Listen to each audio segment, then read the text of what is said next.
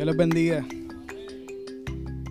Qué bueno es adorar al Señor y más con músicos invitados, ¿verdad? Chiquita por ahí para que diga amén. Estamos orando ayer mismo por eso. Señor, trae músicos. Y mira, chiqui, ya Dios contestó hoy porque sea por prestado. eh, tuvimos ayer un, un, retiro de líderes muy bueno, muy bueno. Bueno, Dios les bendiga. Vamos a, vamos a comenzar con una oración como siempre, ¿no? Para que Dios disponga nuestros corazones escuchar y a obedecer. Eh, oramos. Padre, ante ti venimos nuevamente en el nombre de Jesús, Señor, porque es el único nombre que nos lleva a tu presencia, es el único nombre que nos permite el acceso en todo tiempo a tu palabra, a tu presencia, para que nos sanes, para que nos sigas educando, para que nos sigas confrontando con nuestra vida, con lo que tú tienes para nosotros y lo que tú sueñas para nosotros, Señor. Gracias por este, por este privilegio que nos das de escuchar, de, de predicar tu evangelio sin tener a nadie afuera para romper la, la, iglesia o quemarla, como muchos hermanos viven día a día, sin temor a que venga el gobierno a cerrarnos la iglesia. Tú nos has permitido este tiempo, por ahora, vivir de esa forma y tenemos que aprovecharlo y te lo agradezco, te lo agradecemos, Señor. Bendice nuestros corazones, úsame y no me permitas estorbar lo que tú tienes para nuestra iglesia el día de hoy. En el nombre de Jesús. Amén. Hermano, esto es un cliché y lo voy a volver a decir. Siempre pasa lo mismo. Yo no hablé con, con los de adoración y estuvieron hablando de Apocalipsis desde que comenzamos. Ella trajo un verso de Apocalipsis y yo estoy y yo voy a predicar sobre Apocalipsis. Y eso es algo hermoso, es algo que nos confirma que Dios está aquí y que Dios guía siempre el mismo hilo, el mismo mensaje. Y eso me encanta. Y me confirma también y me da paz, ¿verdad? De que, de es lo que Dios quiere para nosotros hoy. Así que una pequeña, bueno, no es pequeña, es bastante larga la introducción. Eh, el libro de Apocalipsis tiene como particularidad eh, ser uno que le tenemos un cierto como que respeto, por lo menos yo personalmente. Puede ser por toda la simbología que tiene, puede ser por todas las interpretaciones que se le han dado a través de los años, pero hay un verso que me motivó en esta ocasión, eh, en este tiempo de mi vida, estoy ¿verdad? en mi tiempo privado estudiando este libro a profundidad, eh, y es el verso casi de los primeros, es el tercero, Apocalipsis 1.3. No sé si lo tienes por ahí. Dice, bienaventurado el que lee y los que oyen las palabras de esta profecía. Así que hoy todos hemos sido bienaventurados. Y guardan las cosas, guardan las cosas en ellas, en, las cosas cuales en estas escrituras, porque el tiempo está cerca. Me encanta la traducción lenguaje actual, mi favorita de la, de la, de la eh, parafraseada. Dice, Dios bendiga a quien lea en público este mensaje. A mí y a Rosalía y a todos los que repitieron los versos. Y bendiga también a los que escuchen y lo obedezcan. Ya viene el día que Dios cumplirá todo lo que se anuncia en este libro. Amén.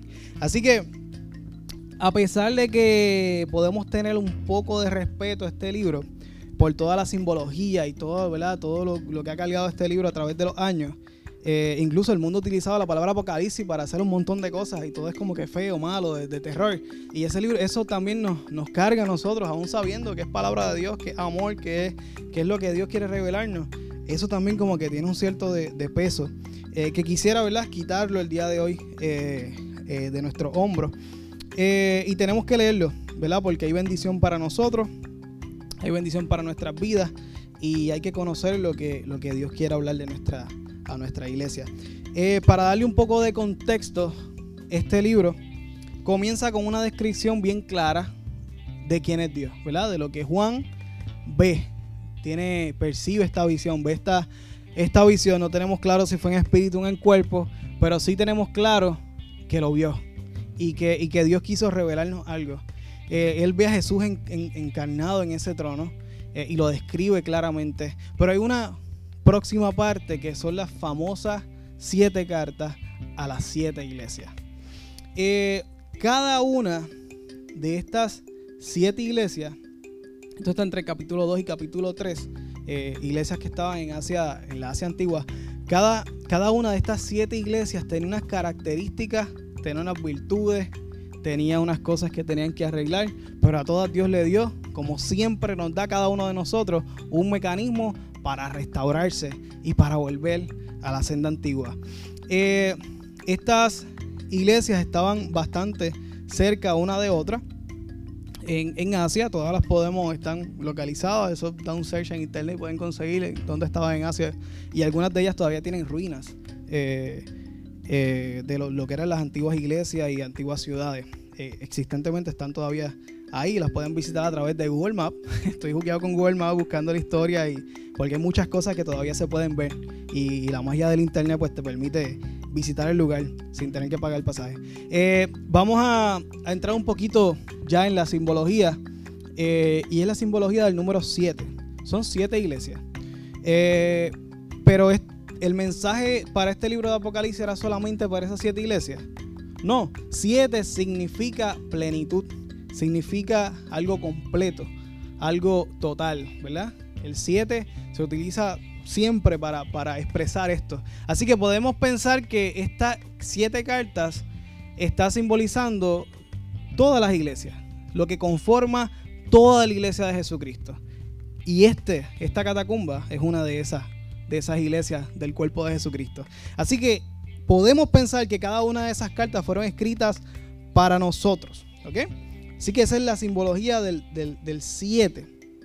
Otro dato interesante es que a través de, los siglos, varios comentaristas, leí cuatro comentarios diferentes. Uno fue escrito en el primer siglo, hace, en el primer milenio, hace 500 años, y un comentarista reciente.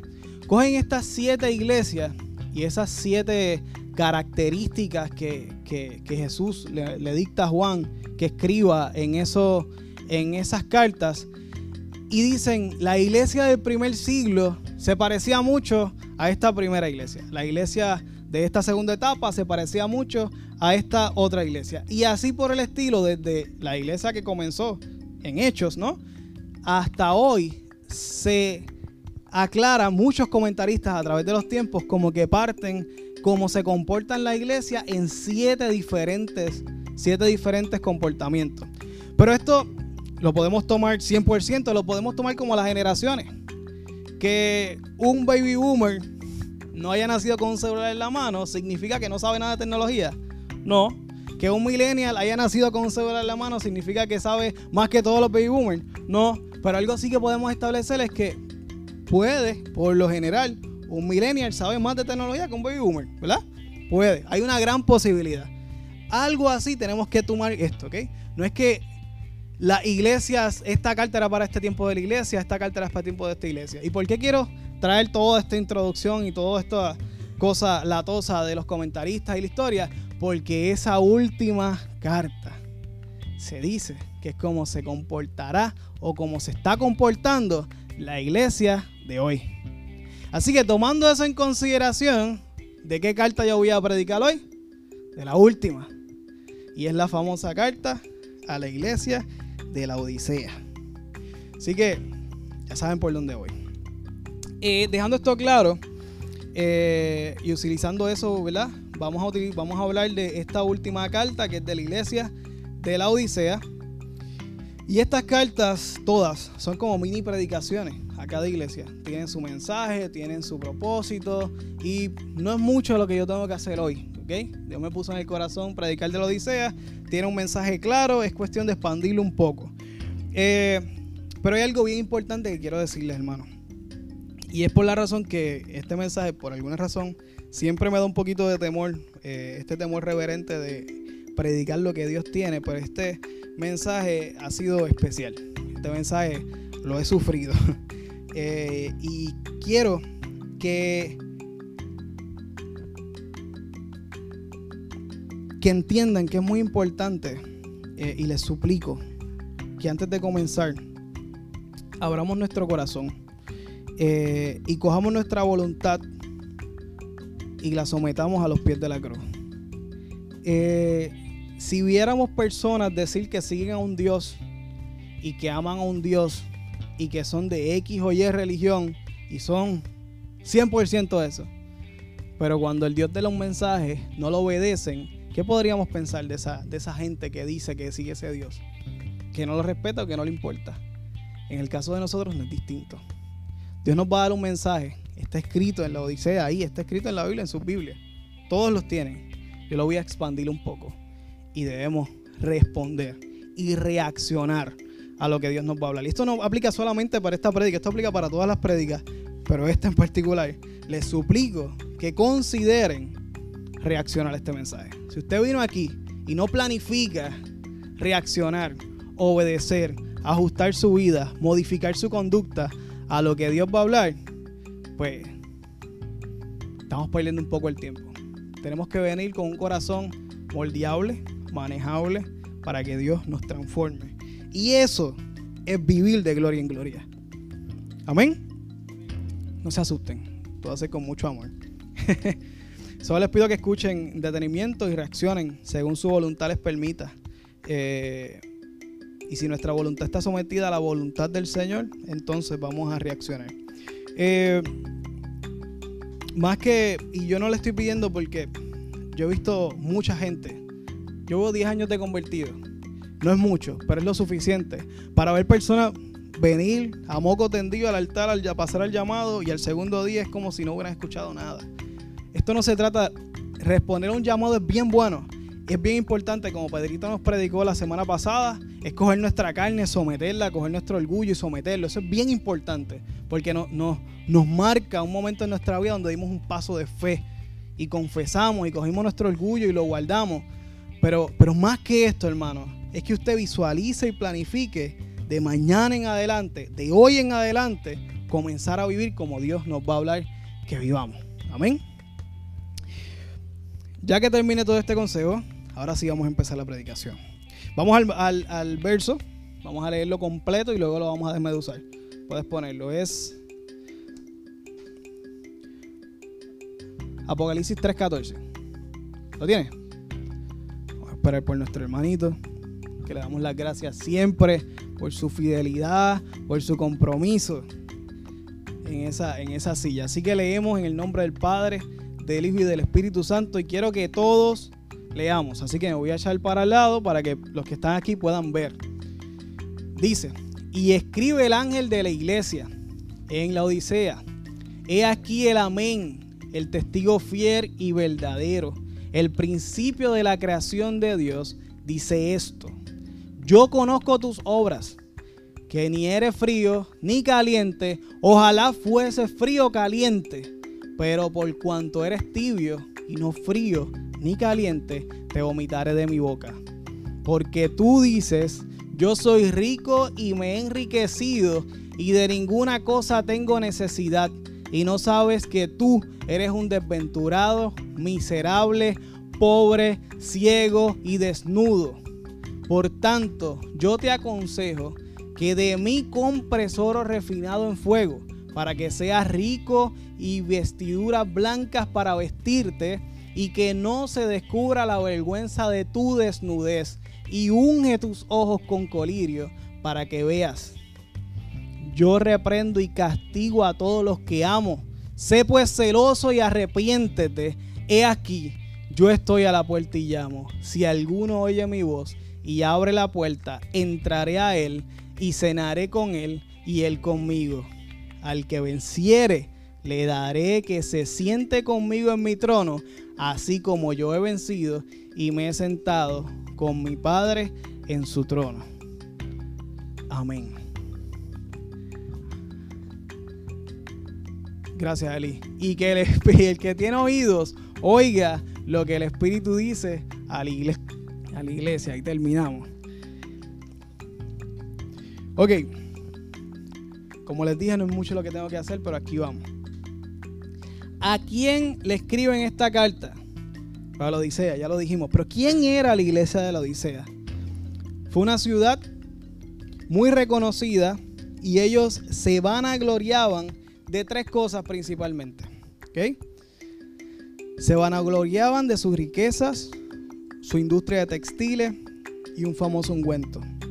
Sus riquezas eran tan y tan grandes, hermano, que se dice, la historia registra que para el 60 después de Cristo hubo un terremoto que derrumbó toda la ciudad. Toda la ciudad. Y ellos no quisieron ni un chavo del imperio. Ellos dijeron, nosotros tenemos dinero para reconstruir toda nuestra ciudad. Y mira lo que recoge un historiador romano, se llamaba Tácito. Dice, la Odisea se levantó de las ruinas por sus fuerzas, por sus propios recursos, sin ayuda de nosotros. Está escrito. Así que eran tan fuertes que se derrumbó la ciudad y ellos mismos pudieron restaurarse. Ese era su orgullo que tenían. No voy a coger nada del imperio y lo lograron. Tenían también una industria bien grande de textiles. Se dicen dos cosas. Eran unas telas negras bien brillantes. Y se dice que o tenían ovejas negras que solamente se, se, se, procreaban allí, o que tenían una cierta, una cierta tinta para teñir esas telas y dejarlas de esa calidad. Lo que sí se sabe es que todo el mundo buscaba esas telas y solamente las personas importantes vestían de ese color negro. Eh, otra cosa que era bien importante para ellos, y era una de las cosas que se enorgullecía mucho, era de un famoso ungüento. Eh, como en muchos, muchas de estas iglesias, de estas siete iglesias, habían templos a un dios que se llamaba Asclepios. Eh, los que saben del campo de medicina, pues probablemente han escuchado esta palabra. Eh, y es el mismo nombre que se le da a ese simbolito de la medicina, que es como una culebrita con un bastón. Eso se llama el bastón de Asclepio, porque se dice que ese es el Dios que sana y todo ese tipo de cosas, y el Dios de la salud y 20 cosas. Pueden darle un pequeño search y lo van a encontrar. Tenían como universidades personas que estudiaban la medicina y crearon este famoso ungüento. Se dice que era para la cara o que era para los ojos, pero se sabe y hay registrado de que sanaba de cegueras, sanaba de cosas de la cara, sanaba cosas de los ojos y todo el mundo, lo que ellos llamaban ese viejo mundo, venían a buscar de ese famoso ungüento y el nombre que tenía era colirio. Ese era el nombre del ungüento. Pero tenían una debilidad y es que su único suministro de agua quedaba en un pozo y estaba a 12 millas fuera de los límites de la ciudad. Cuando iban a buscar esa agua, tenían que caminar 12 millas. Y el agua llegaba, tras que era de aguas termales, llegaba tibia. ¿Ok? Llegaba en una, en una temperatura que no era agradable y se dice que no era, que era bien desagradable tomarla. Eh, y también cuando venían los enemigos y los rodeaban, se quedaban sin fuente de agua y ellos tenían que rápido negociar, porque si no, los limpiaban, ¿verdad? Porque puedan tener todo el poder, pero sin agua no pueden. Así que tenían muchos contactos, muchas, muchas influencias, muchos, eh, muchos reinos que tenían, ¿verdad? En, eh, en, comunión. Así que fueron reconocidos como poderosos y fuertes. Ya que sabemos un poco de la Odisea, vamos a hablar del versículo. Ponme el versículo 14, por favor. A ver si sale completo ahí. Eh, ok, ya que hablamos de la Odisea, vamos a hablar quién es el que escribe. Sabemos que es Jesús, pero hay una particularidad de las cartas y es que Jesús decide tomar unos nombres para referirse a sí mismo a estas cartas. En este particular dice, he aquí el amén, el testigo fiel y verdadero, el principio de la creación. Así es que Jesús se, hace llamar y ese es de parte de, a la Odisea de parte de, el amén, el testigo fiel y verdadero. Okay, esa, fue, esa fue la forma en que se escribió esa carta. Eh, el amén. La palabra amén, por lo general si les pregunto, la gran mayoría me va a decir que significa así sea.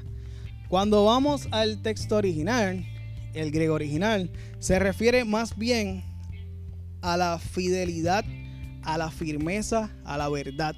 Tenemos muchos textos que Jesús dice amén, amén, o dice en verdad, en verdad. Y puede ser intercambiable y se usó intercambiablemente. Así que decir amén puede que esté significando algo firme, verdad. Y sabemos que Jesucristo, ¿verdad? Es el camino, la verdad y la vida. Así que otras palabras para amén, podríamos decir, te escribe el firme, te escribe la verdad firme, el que nunca cambia. Esa es otra, otra, una forma que podríamos parafrasearlo. También dice que se llama el testigo fiel, porque Él está en nosotros. Este testigo fiel, que es Cristo, no solamente ve lo que nosotros hacemos por fuera, Él ve lo que nosotros pensamos.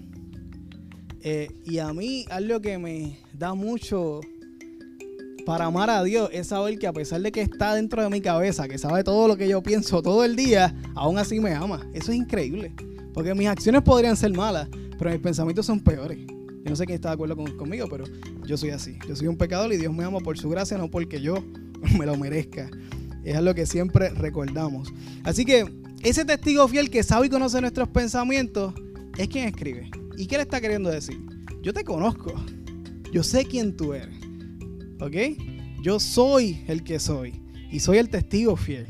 Y por cuando vayamos frente a Dios, en ese juicio final que todos tenemos que vernos cara a cara con Dios, podríamos tener un testigo fiel que habla a nuestro favor y nos justifique, o podemos tener un testigo fiel que hable de toda nuestra obra y hable de toda nuestra desobediencia y nos condene. ¿Ok? Ese es el testigo fiel, para bien o para mal, para bendición eterna o para castigo eterno. Y ese es el testigo fiel que está escribiendo, que escribe esta carta. El principio de la creación. Quiero aclarar algo. Esta palabra griega que se usa arche o arge, eh, más que hablar de un principio de cronología, habla de, un, de una forma de autoridad, ¿verdad? De, de, prominencia. Y es importante decir eso porque si no podríamos pensar que, que, Jesucristo fue el primero que se creó. Y Dios creó a Jesucristo y eso es falso. Jesucristo es eterno, Jesucristo siempre ha existido, al contrario, lo que quiere decir es que Él es el principal, como el principal cuando hablan de rango, este es el principal a cargo de tal cosa, de eso mismo está hablando, el principal como rango, como lo más importante, como el sentido de la creación, como el rey, como, como, lo principal, lo más importante. Y ese, a eso es que se refiere con el principio de la creación. Este firme testigo omnipresente y fiel y la fuente principal de toda la creación, el rey sobre todo, es el que escribe. Si usted recibe una carta así, ¿temblaría? ¿Verdad que sí? Pues deberíamos temblar porque la carta es para nosotros, para este tiempo. Así que vamos a leerla como que ese testigo fiel y todos esos atributos que, se describe, se autodescribe Jesús, es quien nos escribe esta carta para nosotros. Hermanos, todas las cartas nos aplican. ¿Verdad? Quiero aclararlo. Todas las cartas nos aplican. Todas. Para esta carta en particular. Eh, vamos al próximo verso. Dice, el 15. Yo conozco tus obras, que ni eres frío ni caliente. Ojalá fuese frío caliente. Y con signo de exclamación. Eh, de las siete iglesias, usted lee esos, tres esos dos capítulos, capítulo 2 y capítulo 3, de las siete iglesias, todas tenían algo bueno. Todas. Las primeras seis, excepto esta. Esta Jesús no dice nada bueno de la iglesia, nada, ni, nada. Él va del saludo a la exhortación. La otra va del saludo a decirle, mira, pues reconozco de ti que has hecho buena obra o que has retenido algo. En esta, nada, va directo a la exhortación. Y dice, ni, ni frío. Frío es una, una persona fría, es aquella que podría tener en su mente eh, bueno, que podían traer ustedes a su mente rápido, que es una persona súper dura con el Evangelio, que, no quiere que le hable del Evangelio, que sabe que es un pecador, pero que no le importa escuchar. seguro que puede venir alguien a su mente en este momento. Esa persona que sabe que puede que vaya al infierno, simplemente no le importa el cielo o el infierno, o ni siquiera dice creer en Dios. Eso es una persona fría, totalmente alejada de Dios. Una persona que sabe dentro de su corazón que está lejos de Dios, aunque no lo acepte. Eh, pues ellos no eran así. Ellos no eran así. Caliente, ni caliente dice. Una persona caliente en Cristo es aquella que reconoce a Jesús como su Salvador. Es una persona que arde por conocer más y más de Dios. Como decía Prado, era un afrentado para Cristo. Nunca está satisfecho con lo que ha conocido porque sabe que Dios es infinito y que toda esa infinidad es amor para su vida. Es una persona caliente. Ya no vivo yo, ahora vive Cristo en mí, como nos escribió Pablo. Pablo era una persona caliente. Pues ellos tampoco eran así. Y dice, ojalá. Y quiero dar, ¿sabes que Yo me paso tirando a los refranes puertorriqueños. La palabra ojalá no tiene que ver nada con Alá, ¿ok? Claro. La palabra, de hecho, esto se escribió en, 60 después de Cristo y Muhammad empezó a 600 años después fue que nació Muhammad. Así que no tiene que ver nada que ver con Alá. Tranquilo, pueden decir ojalá en paz. Eh, porque Jesús lo dice cuatro veces, así que podemos usar la palabra ojalá y no está alabando a Alá ni nada por el estilo. Eh, y podemos y podríamos entender, dice, ojalá que fuera frío o caliente. Y podríamos entender que Jesús diga que, que seamos calientes, porque porque entendemos que eso es como que lo mejor, ¿verdad? De los dos. Pero que diga que quiere que seamos fríos.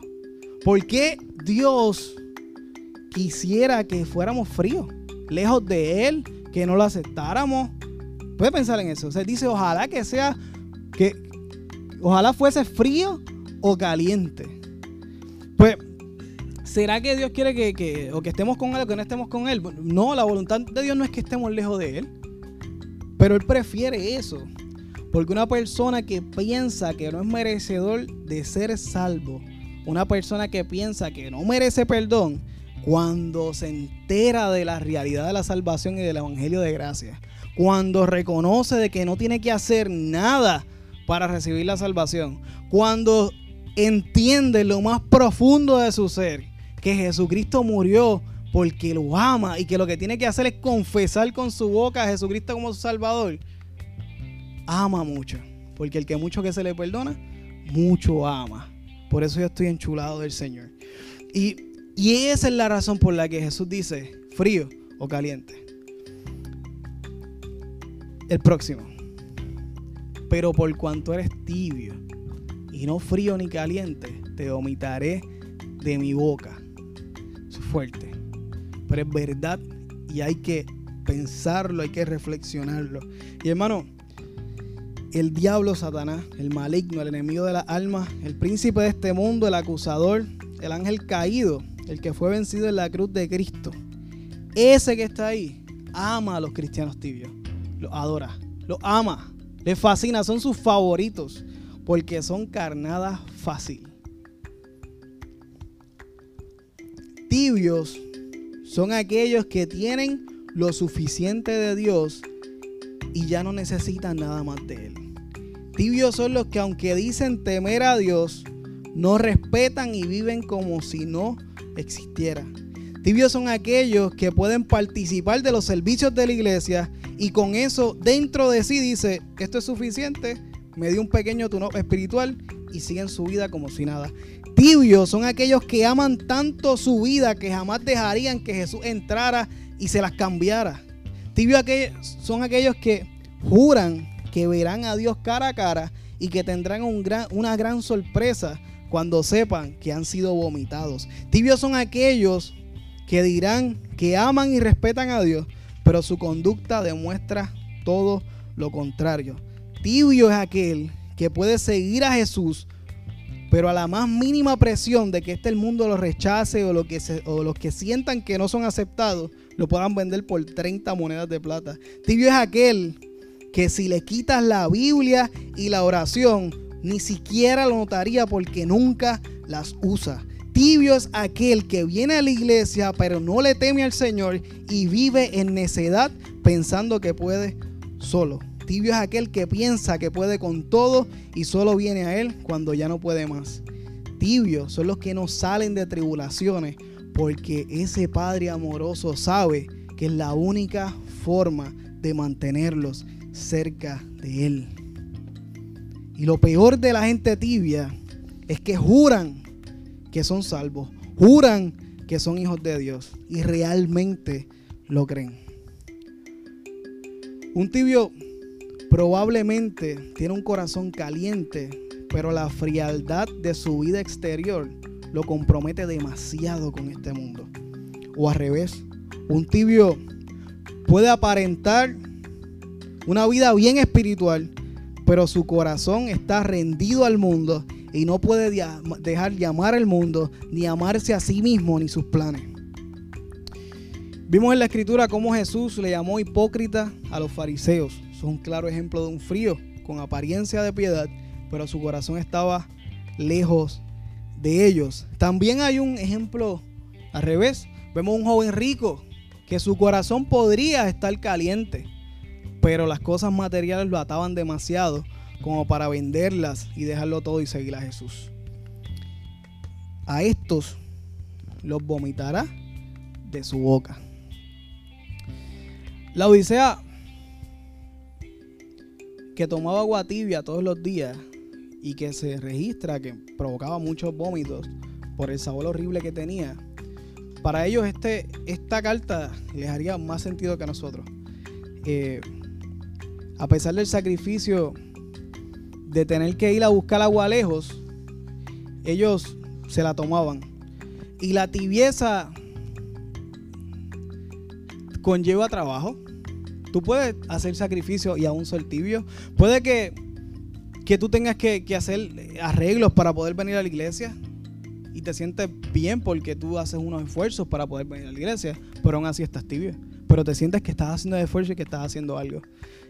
Y la Odisea también hace un esfuerzo por ir a buscar esa agua tibia eh, y tomársela todos los días y poder decir, mira, lo que estoy haciendo, por Dios, mira, estoy yendo a la iglesia, mira, estoy haciendo aquello, estoy haciendo esta obra, estoy haciendo aquello otro. Pero, pero la realidad es que, es que eso no, no, no, no funciona con Dios. Y lo que dice es que serán vomitados por igual. Eh, porque Dios no, no busca nuestras obras, hermanos, ni lo que nosotros hacemos por Él. Eh, Dios busca corazones calientes, totalmente rendidos a sus pies y que quieren tener todo de Dios y no solamente una porción dominical o a veces algún martes o algún jueves. Eh, o algún versículo del día que leas por alguna red social y le des share, eso no, no te calienta lo suficiente. Te podría calentar por fuera, podrías tener la apariencia de piedad, pero, pero no es suficiente. Jesús para vomitar una, una iglesia tenía que tenerle la boca o en el estómago. Y me, encanta verlo de esta forma. Y es pensar que, que para que la iglesia esté en la boca de Jesús, quiere decir que Jesús estaba intercediendo ante el Padre por ella. Jesús estaba elevando oraciones por esa iglesia. Y Jesús la reconocía como iglesia. Le escribe una carta y le dice, iglesia. Jesús no miente. Jesús le dice, iglesia. La reconoce como iglesia, como parte de su cuerpo, a pesar de que es tibia y que próximamente le estaría vomitando. La reconoce como iglesia. Eso da esperanza. Eso da esperanza. Porque a pesar de que estemos como estemos, da una alerta final. Próximo. El 17. Sí, 17. Porque tú dices, yo soy rico y me he enriquecido y de ninguna cosa tengo necesidad. Y no sabes que tú eres un desventurado, miserable, pobre, ciego y desnudo. El tibio dice, han pasado terremotos y me he repuesto sin ayuda de nadie, como la Odisea. He venido, han venido a atacarme y los he convencido de unirse a mí, como la Odisea. Tengo salud, tengo dinero, salud por el colirio, tengo dinero, tenemos un banquito allí. Tengo aliados y contactos para prácticamente todo. No me hace falta nada. De ninguna cosa tengo necesidad, dice la primera parte de este verso. Esa confianza en ellos mismos es lo que los ha llevado a la tibieza. Y, y le va todo bien. ¿Para qué más de Dios?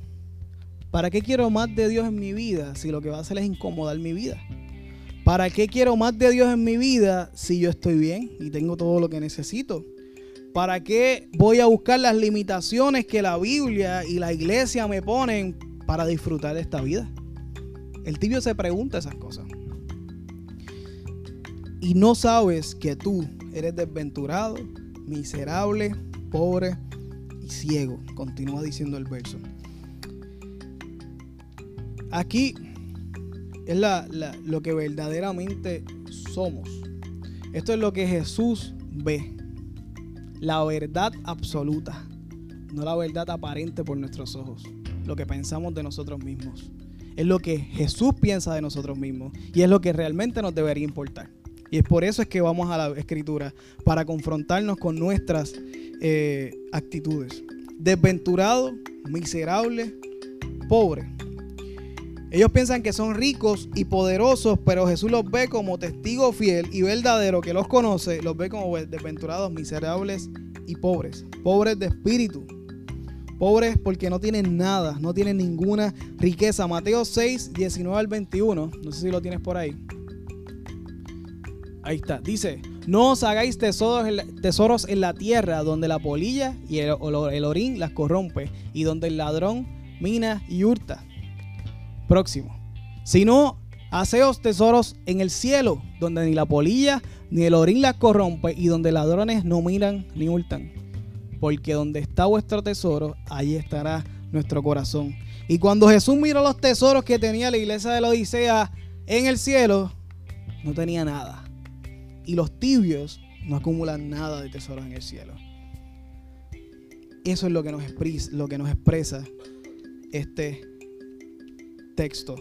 Ciegos, dice, Puedes volver al, texto anterior de Apocalipsis. Ciegos les dice. Ellos se enorgullecen por, ese famoso ungüento que se llamaba colirio, que curaba ojos y ceguera, y todo el mundo era loco con el, con el ungüento, venían de todas partes a comprarlo.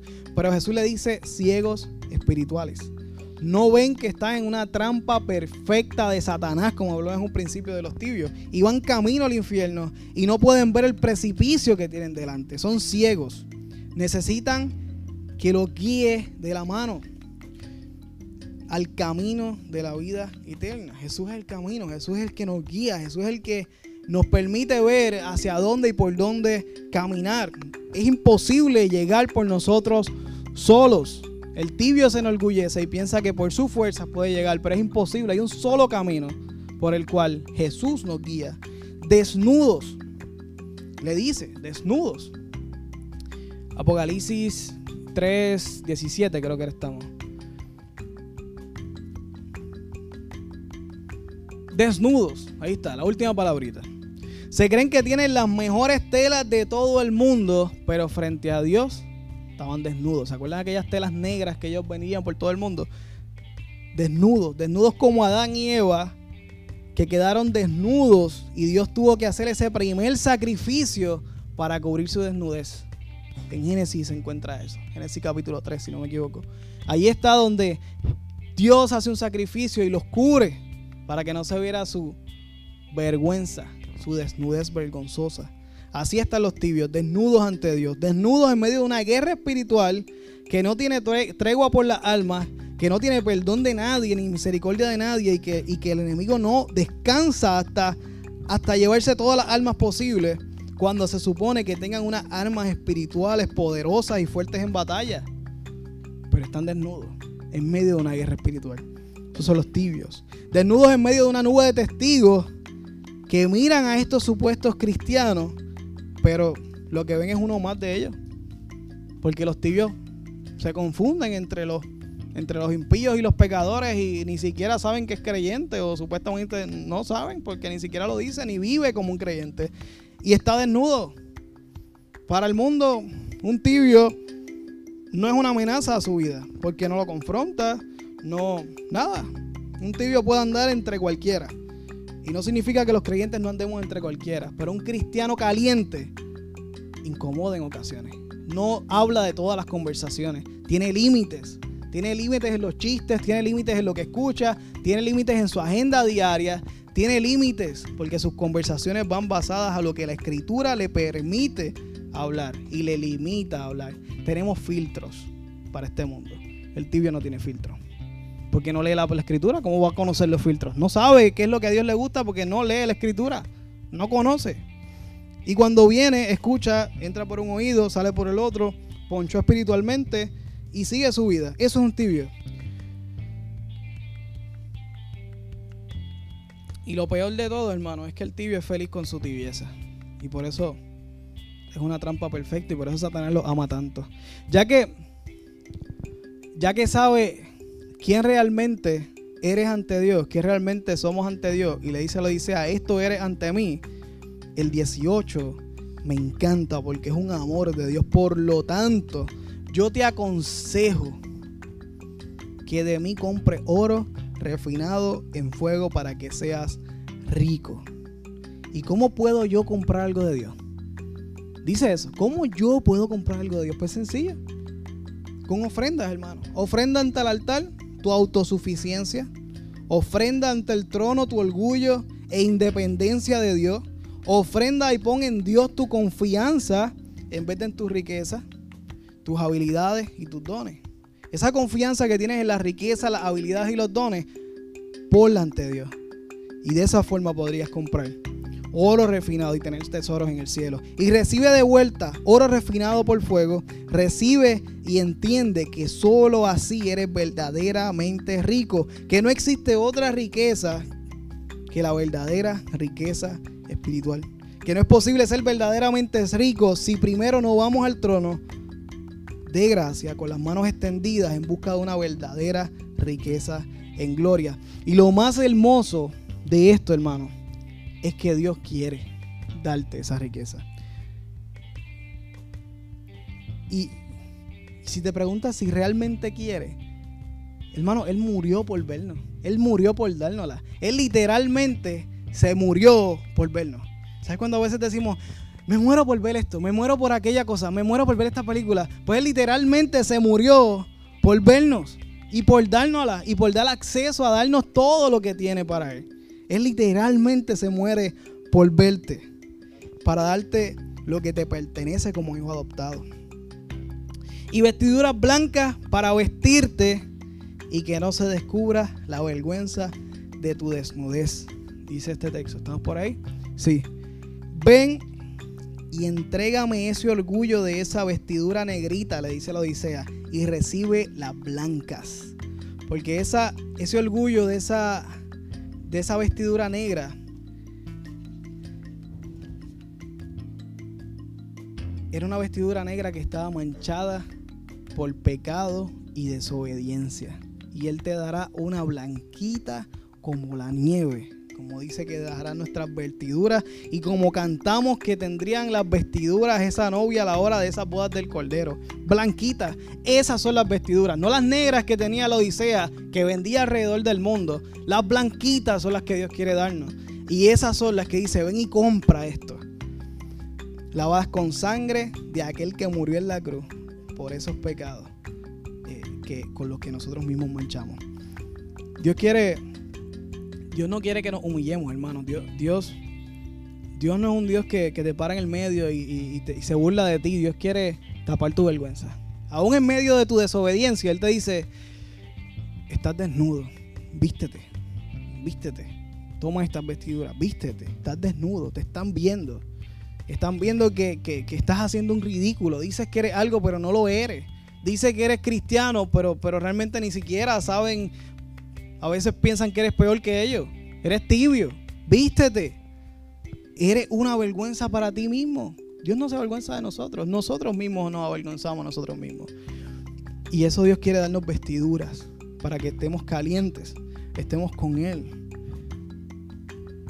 Ropas blancas de perdón. Dios quiere vestirnos con su gracia para que no se vea nuestra desnudez espiritual. Y úngete tus ojos con colirio para que veas, porque eres ciego, no sabes nada, eres ciego espiritual. Ven y compra de mí el colirio espiritual y mira con tus ojos espirituales. Mira lo tibio que estás. Vas a poder ver el precipicio que tienes de frente y no puedes ver. Vas a poder mirar tu padre a los ojos que te está frente a ti y no lo puedes ver porque eres ciego. Vas a poder el amor que, que Él tiene por ti. Mira lo que costó el poder vestirte. Mira la verdadera espiritualidad.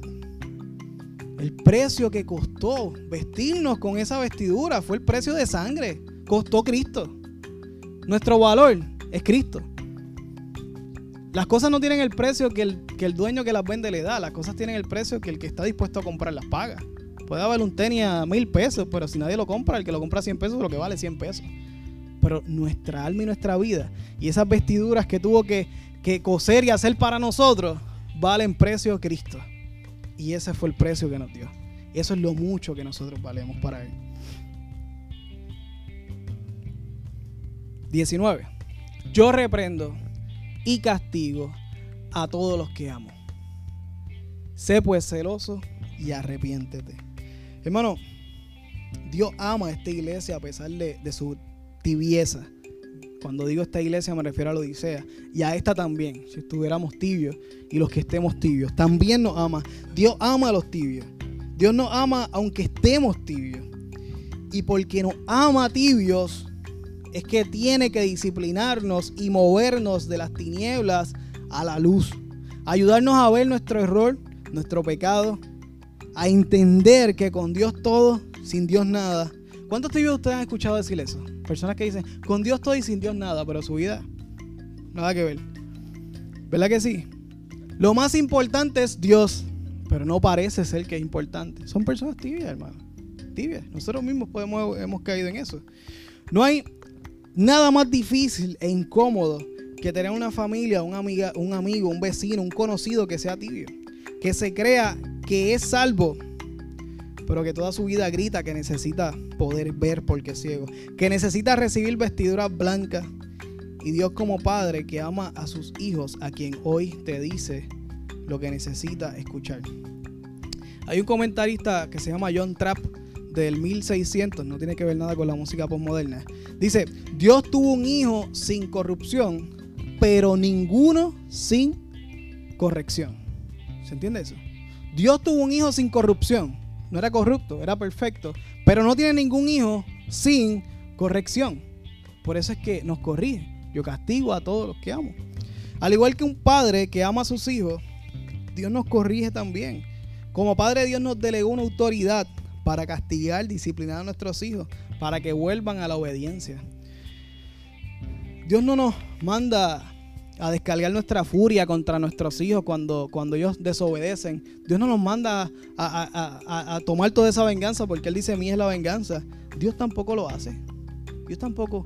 Si Dios quisiera descargar toda su furia ante sus hijos, hermano, Dios no hubiera matado a aquel animal para cubrir a Adán y a Eva. Dios hubiera matado a Adán y Eva y ninguno de nosotros hubiera existido. Dios no le interesa derramar su furia contra nosotros. Nosotros tampoco derramamos nuestra furia contra nuestros hijos. Por eso tenemos que calmarnos y después disciplinarlos. Nosotros tenemos que llevarlos a ese lugar de promesa que dice que el hijo que honra a padre y a madre vivirá largos años. Tantos años como eternos. Si obedecemos a Dios con ese castigo que nos está dando, si obedecemos a Dios, vamos a vivir eternamente y para siempre junto con Él.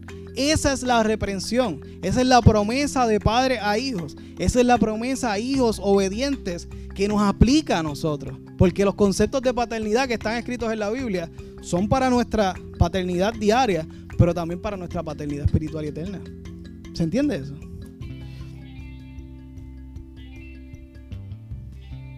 Nosotros como padres corregimos, hermano, no porque queremos modificar conducta.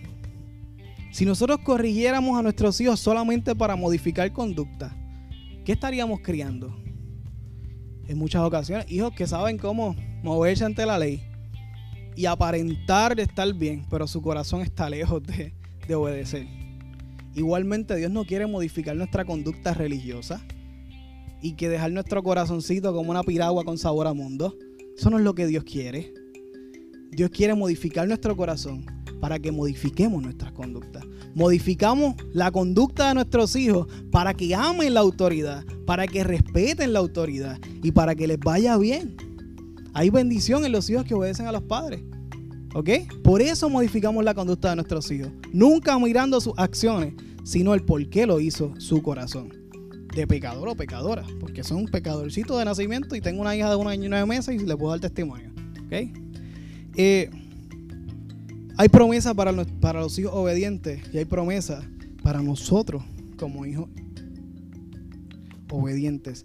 Así Dios quiere que respetemos la autoridad de Él y vamos junto a Él por la humanidad. Hermanos, cada vez que, que veo a mi hija desobedecer una orden directa, porque lo hace a diario, veo una cristiana tibia que, que puede llegar a desobedecer a Dios. Y que depende cómo yo la corrija, si yo le doy suavidad a eso, ella aprende a manipular la, la autoridad, va en algún momento a pensar que puede manipular a Dios y convertirse en una cristianita tibia. Y, eso a mí me da terror. Eh, y por amor a ella y por amor a la autoridad que Dios me delegó como padre, no porque yo soy perfecto y puedo correr a mi hija porque yo soy la persona perfecta, es porque Dios me delegó y me ordenó a corregirla en sus pasos y en sus caminos. Por eso la corrió, para que vuelva a ese diseño natural de obedecer a Dios, de obedecer la autoridad y que Dios la bendiga y le dé muchos años. Por eso lo hago. Y yo no amo más que Dios. Yo no amo más a mi hija que lo que Dios ama a la iglesia. Dios, yo no amo más a, mi hija incluso que lo que Dios ama a los tibios. Y lo hago. Imagínese Dios. Y le dice, sé celoso. Después que le explica que lo tiene que correr porque lo ama, le dice, sé celoso. Y a mí me encanta una definición bien simple.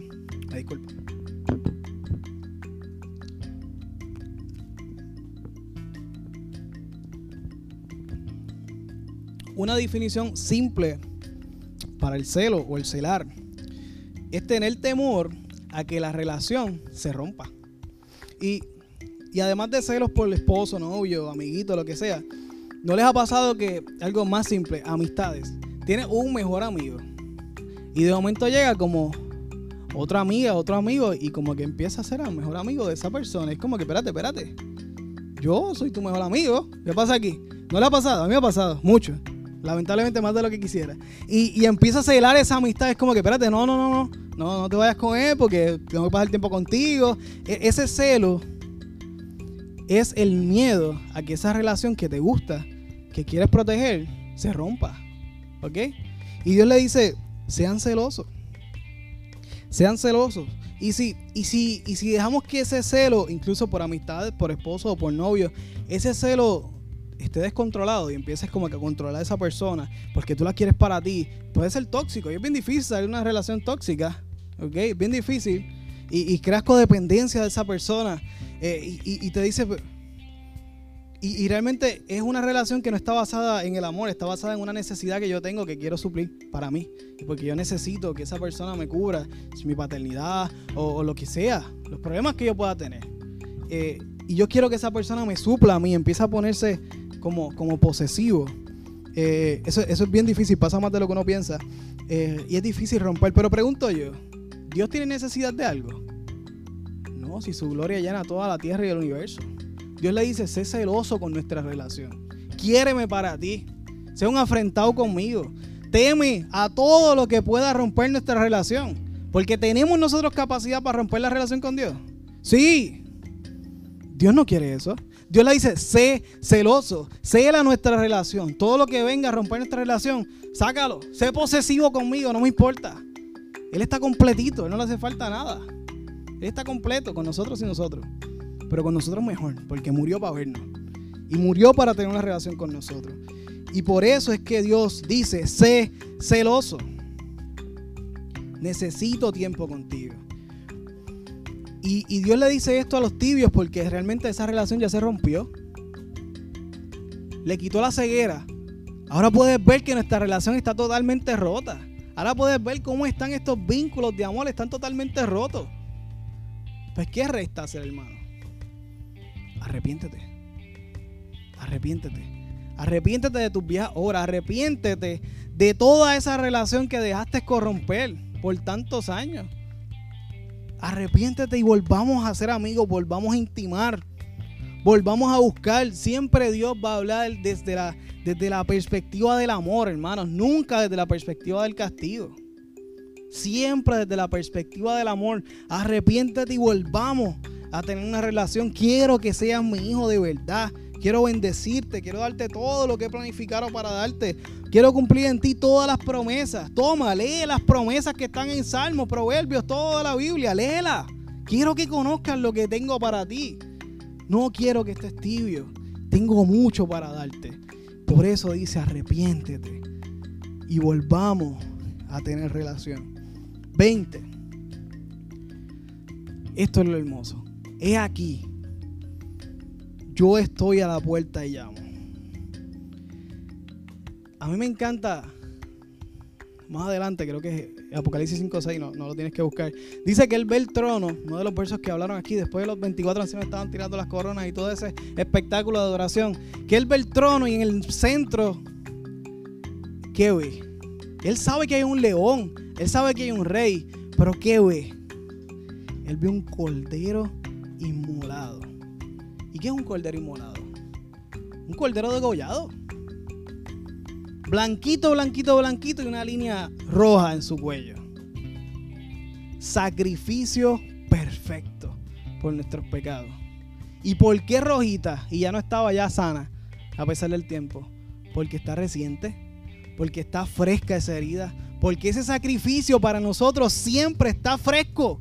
Siempre el sacrificio de Cristo en la cruz hace dos mil años. Para nosotros está fresco. Es como si hubiera sido ahora y está esperando porque esos tibios toquen a la puerta y respondan, yo estoy a la puerta y llamo. Quiero, estoy aquí, vamos a restaurar cuentas. Ven, responde, reacciona a lo que te estoy diciendo.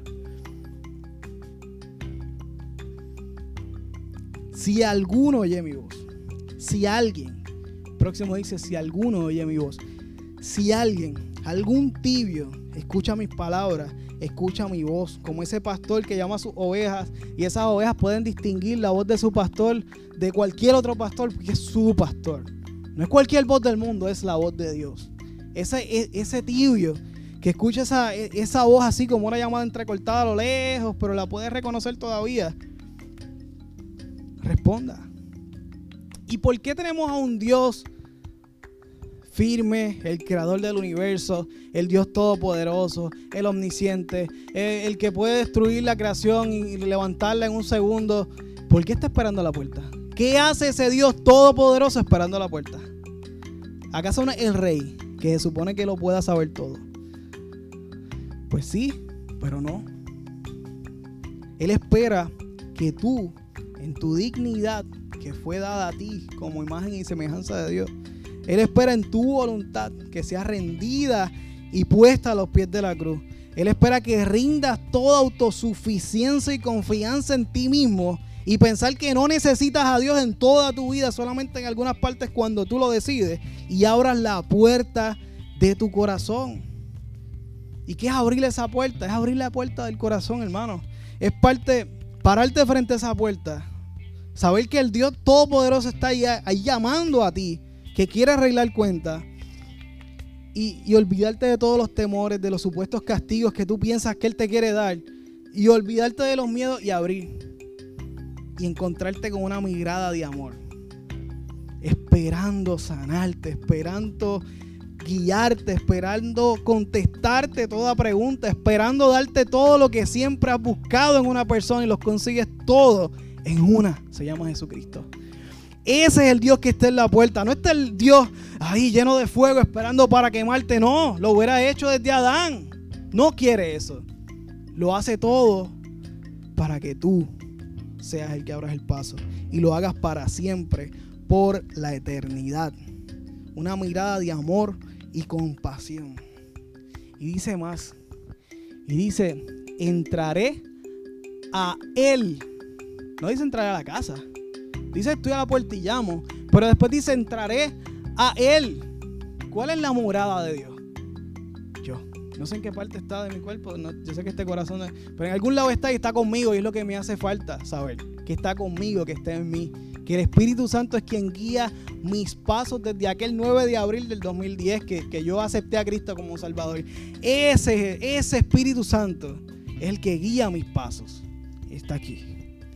A Él y cenaré con Él y Él conmigo. Ese cenaré, nosotros pensamos en una cena, pero la palabra es de ¿Y por qué es importante para todo este romanticismo? Para, para, dedicarle tiempo a esto. Porque en aquel momento esa comida de hipnón era la comida más importante. Después de una jornada de trabajo completa, se paraba toda la familia, todos los que vivieran, se sentaban a la mesa y comían. Era la comida más grande. Y eso no era un fast food como vete, no, no, era siéntate y vamos a hablar. Y vamos a conversar. Y vamos a gastar tiempo aquí. Vamos a hablar. Vamos a ver qué pasó en el día. Cuéntame qué pasó. Esa era Deignon. Esa es la dice. Y, y, yo estaré haciendo un con ustedes. Yo estaré sentándome con ustedes. Vamos a arreglar cuentas. Que hace tiempo extrañaba verte. Y mirarte a los ojos y decirte te amo. Ese es el Dios que está ahí a la puerta. Tocando para, para llamarnos. Esa es la comida que Jesús quiere que, que tengamos con Él. Y esa, y esa cena es la que podemos disfrutar en su presencia 21. Al que venciere, estamos terminando, le daré que se siente conmigo en mi trono, así como yo me he, yo he vencido y me he sentado con mi Padre en el trono. Creo que brinqué algo, al que venciere, sí. El que venza la batalla espiritual, hermano. Esa batalla en la cual los tibios están desnudos en medio de una guerra, sin armadura alguna. Esa es la batalla que Dios quiere formarte, equiparte para que venzas. El que gane esa carrera de la fe, como decía Pablo ya en sus últimas cartitas a Timoteo, ese que está sentado en el trono de gracia, es el que quiere compartir contigo, como mismo prometió, que estaría, ¿se acuerdan ese que, que estaba crucificado al lado de él? Que le dijo, estarás conmigo lado mi trono. Así mismo le dice a esta gente, te sentaré conmigo en tu trono. Porque es lo que Él quiere hacer con los tibios. Y ese esperó hasta su último momento de la vida y tuvo el privilegio de minutos antes de morir encontrarse con Jesús. ¿Sabemos nosotros cuándo es nuestro último momento? No. Pues todo tibio debería correr, abrir esa puerta y no esperar ese último momento porque no sabemos cuándo será. Y no sabemos cuándo será muy tarde. Esa es la recompensa que nos ofrece el Rey. El que no cambia, el Dios Todopoderoso, el testigo fiel y verdadero. Bueno, vamos a orar por los tibios. Vamos a orar por tibieza. Vamos a orar porque, porque Dios abra nuestro corazón. Yo creo que no hay mucho más que decir. El altar está abierto. Corra a la puerta, abra, encuéntrese con Él Vamos a orar por usted y me gustaría que todos los líderes se pararan y oraran por todas las personas y no se vaya nadie sin, sin orar, aunque estemos aquí más tiempo del, que se supone. Voy a orar, hermano. Venga, corra. Eh, aquí no hay vergüenza alguna. Aquí todos van a ser vestidos de, de una vestidura blanquita, no importa cuán negra esté la tuya. Padre, venimos ante tu presencia, Señor. Todos reconociendo que a lo mejor ahora no nos sentimos tibios, pero en algún momento sí lo estuvimos. Venimos ante tu presencia, Dios, a pedirte que, nos cubras, que nos pongas el, tu colirio en los ojos, que nos permitas ver, que nos permitas reconocer nuestra necesidad de ti. Señor, somos ciegos guiando a otros ciegos. Somos ciegos que queremos ver tu gloria, queremos sentarnos contigo, queremos que nos guíes, que nos cuides, que nos llenes de tu gracia.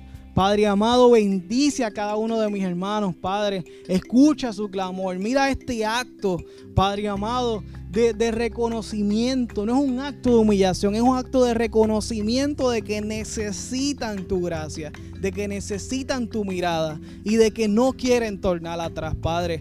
A cada uno de los que ha respondido, los que ahora mismo están sentados y están luchando y piensa responder luego, Padre, escucha su clamor, escucha cada una de sus oraciones y que sean, Señor Padre, atendidas como yo sé que tú quieres que sean atendidas. Padre, sana sus corazones, sana sus vidas, llévalos contigo, Señor, a lo más profundo de tu corazón y guíalos en cada uno de tus pasos, Padre. Sabemos que tú tú, Señor, contesta las oraciones de un corazón contrito y humillado. Padre, y los que han quedado en tibieza, Dios, pon tu mano en ellos. Sigue tocando su puerta, sigue tocando. No te canses, Padre, porque en algún momento sé que abrirán y podrán cenar contigo y podrán arreglar cuentas, Señor. Pero dale conciencia de que no sea demasiado tarde. Suplico, suplico de que no sea demasiado tarde, Señor. Gracias por la oportunidad de predicar tu hermosa y esperanzadora palabra, Señor. Porque es que no hay otra forma de vivir una mejor vida. No hay otra forma de ser mejor creyente que obedeciendo esta hermosa carta de amor que tú nos has dejado a través de todos esos libros, Padre amado. Gracias por tu amor. Gracias por siempre llegar a tiempo, Dios. y por contestar cada una de nuestras peticiones. Te presento a cada uno de los hermanos, Señor. A los que están calientes o se consideran calientes, que tú sigas, Señor, calentando sus vidas, que tú sigas siendo ese Dios que responde sus peticiones y que responde cada una de sus oraciones, Señor. Guíanos Padre, a conocer cada vez más y más de tu gloria y que completes la obra que has comenzado en nosotros, Dios.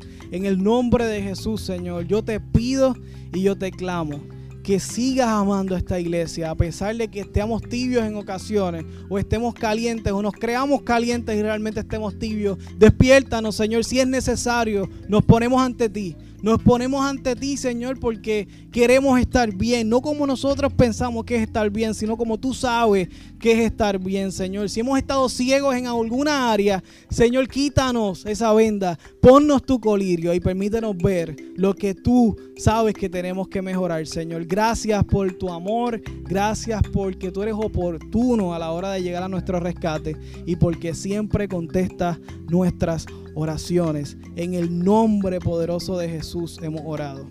Amén. Glorificamos tu nombre. Seguimos adorando al Rey de Reyes, Señor de Señores.